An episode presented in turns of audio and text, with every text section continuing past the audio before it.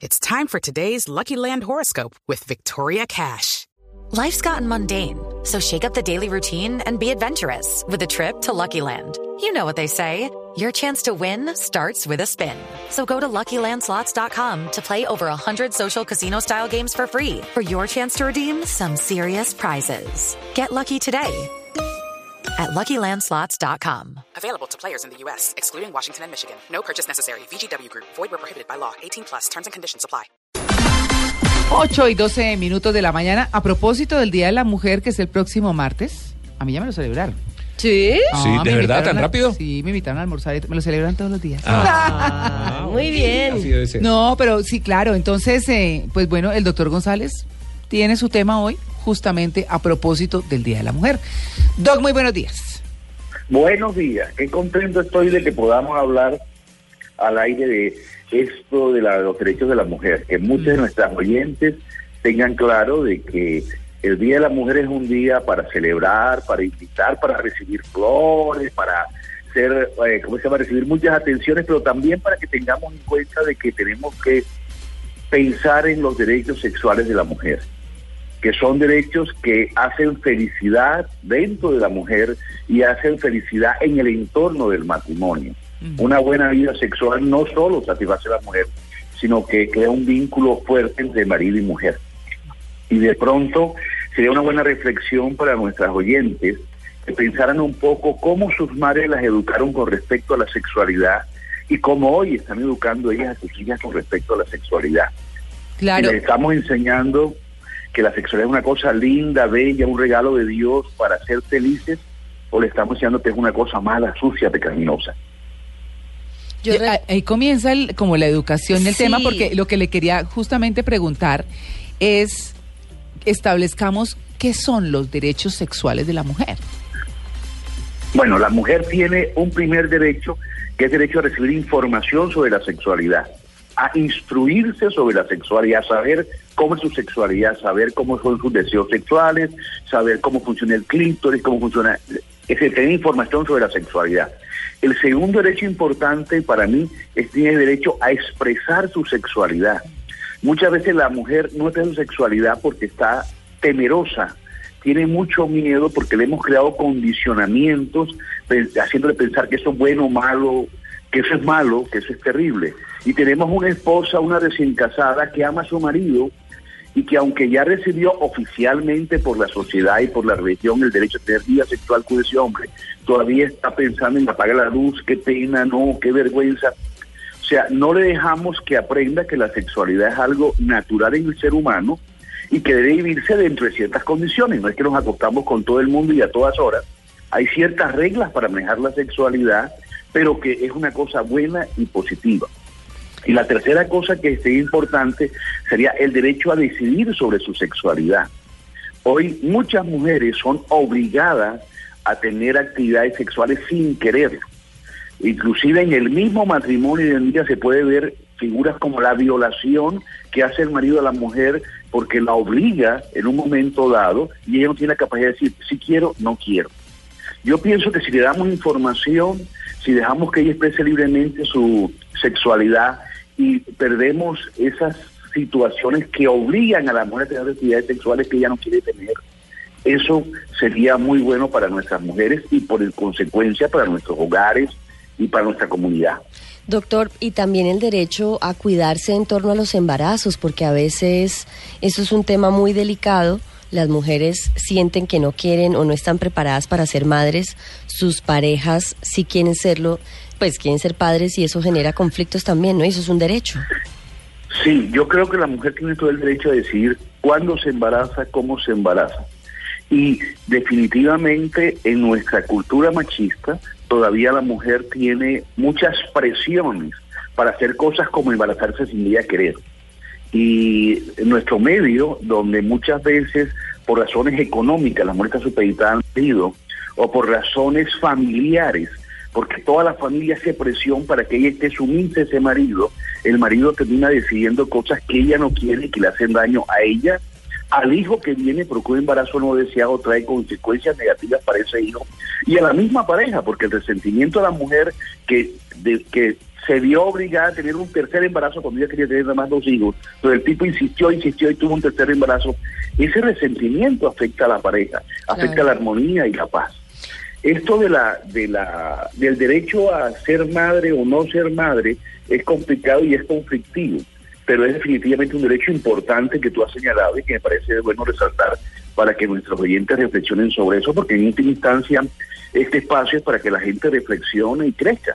Sí, también doctor, eh, cuando hablábamos del derecho a que las mujeres estén informadas sobre qué es la sexualidad, que tengan educación sobre, sobre este tema, eh, las niñas a veces también pues al ser eh, vulnerables por poder quedar embarazadas entre cualquier tipo de abuso o cualquier tipo de relación, deberían tener conocimiento sexual antes que los niños o esperar a, porque hay muchos conflictos entre que a qué edad se le debe hablar de sexo a una niña y a un niño, y más ahora con todo el debate que hay en torno a lo que ha dicho el procurador, pero realmente una mujer debería tener conocimiento sobre su cuerpo desde qué etapa, desde antecitos de que se vaya a desarrollar Mira, en qué momento. Si aceptamos que la sexualidad es algo más que el acto sexual como tal, la penetración como tal, o el coito como llaman los especialistas, si aceptamos que la sexualidad tiene que ver con la forma como miramos, como pensamos, como reaccionamos, desde que una niña está pequeña le estamos enseñando que use rosadito y que no use azul, y que juegue con cocinitas y no juegue con carritos,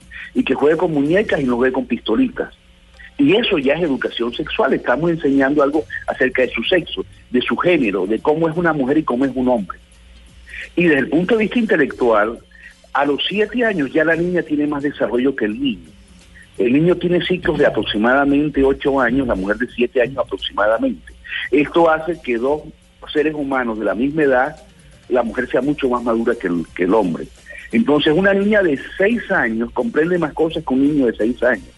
Una muchachita de 13 años que debería estar preparada para no dejarse embaucar, no dejarse meter en problemas, está preparada con un muchachito de 13 años. Y es una lástima que muchas veces en nuestro medio solo se hable del embarazo o de las consecuencias del embarazo cuando la niña llega a los 14 años con una barriga maravilla. Cuando antes debió haberse hablado de eso.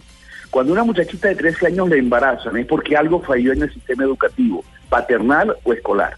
O sea, algo no le enseñaron los padres o no le enseñaron en el colegio que esa niñita de 13 o 14 años quedó embarazada. Nadie la previno de los problemas que tendría, por ejemplo, dejarse llevar por sus impulsos y por sus deseos. Nadie le enseñó a controlar su respuesta sexual para no meterse en líos como un embarazo a los 14 años. Claro. Y lo peor de esto es cuando la niña llega embarazada, entonces los papás se ponen rabiosos con ella y dicen que ella le hizo algo grave a la familia, que deshonró a la familia. Y realmente la familia fue la que le hizo algo grave a esa muchachita que no estuvo preparada para poder manejar sus deseos, o lo que sentía, lo que vivía y no tener un embarazo precoz. Claro, y otra cosa es que también eh, hoy en día es mucho más fácil que los padres sean o seamos conscientes de que los hijos no son asexuados, porque mm, mm, muchos muchas generaciones han sido criadas como si en la juventud no se pudiera tener sexo o no se sintiera nada frente al sexo y la realidad y la naturaleza es otra. Entonces, esa es otra parte de la educación también para los papás. Y desde los cuatro años ya la gente tiene mucha conciencia de la sexualidad. Y si no somos conscientes de eso, nos metemos en líos. Si yo creo que el niño no tiene conciencia de Dios y comienzo su educación religiosa a los 18 años cuando sea un adulto, va a haber muchos problemas con la vida espiritual de ese niño.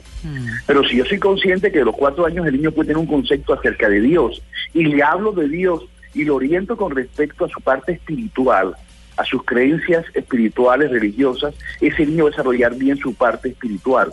Igual pasa con la sexualidad. A una niñita, por ejemplo, de seis años, que se le obliga a que acepte los besuqueos de todos los tíos, y, ve- déjese- y la niña no quiere dejarse besar de los tíos, y los besuqueos de los tíos, esa niña le estamos enseñando a los seis años que los hombres tienen derecho a manejar su cuerpo que los hombres tienen derecho a hacer con su cuerpo lo que ellos quieran. Y esa peladita de 14 años no se va a sentir preparada para defenderse porque ella cree que los hombres tienen derecho a besuquearla cuando quieran.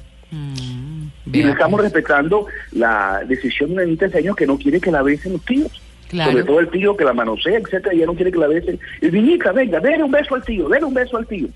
Ahí estamos haciendo una educación sexual, estamos enseñando acerca del contacto corporal y de expresión de cariño que tiene que ver con la sexualidad. Claro. Entonces, desde que una niña nace, hay que hablarle en su lenguaje. Y hay un libro mío que se llama Educación de la Sexualidad, donde yo tengo una tabla que dice a cada edad qué es lo que hay que hablarle a los niños. Mm, que el que me lo pida por mi Twitter, arroba clínica del sexo, se lo mando con mucho gusto, gratis. Le mando el PDF. Es importante a los niños pequeños irles dando información a medida que van desarrollando su mentalidad. Pero chévere, Doc, que hagamos más bien en la sección también un día con eso. ¿Le parece? Sí, señorita. Claro. Sería un placer. Oye, le quiero compartir, Doc, a usted y a los oyentes, por supuesto, les quiero compartir una, una notica que me acaba de llegar de un asiduo oyente de en Blue Jeans, que es don Carlitos Barragán, donde me comparte una carta que anda circulando y que dice, querido hijo, esta semana cambiaremos todos los días la contraseña del Wi-Fi. Para conseguir la de hoy, tienes que limpiar tu habitación, lavar los platos y tirar la basura. Bueno, esa es una forma de... Ese mensaje me encanta, me encanta Sí. ese mensaje. ¿Y sabe cómo lo? Ese mensaje está, Papá y mamá con amor. Claro. ese mensaje está enseñando que en la vida nada es gratis y Ah. eso es bueno que los hijos lo aprendan. Sí, los adultos sí. ya lo sabemos, pero los niños a veces creen que todo es gratis, no, todo tiene un precio. Sí, Y señor. cuando el niño es consciente de eso, no hay que decirle que estudie porque él sabe que él tiene que, su obligación es estudiar y que sea el precio como él paga la comida que se está comiendo la cabe- o la cama donde está durmiendo. Mm. Y chévere esa carta, me encanta. Bueno, ahí está. Feliz día, Doc. Hasta- Bueno, hasta luego. chao. Ocho.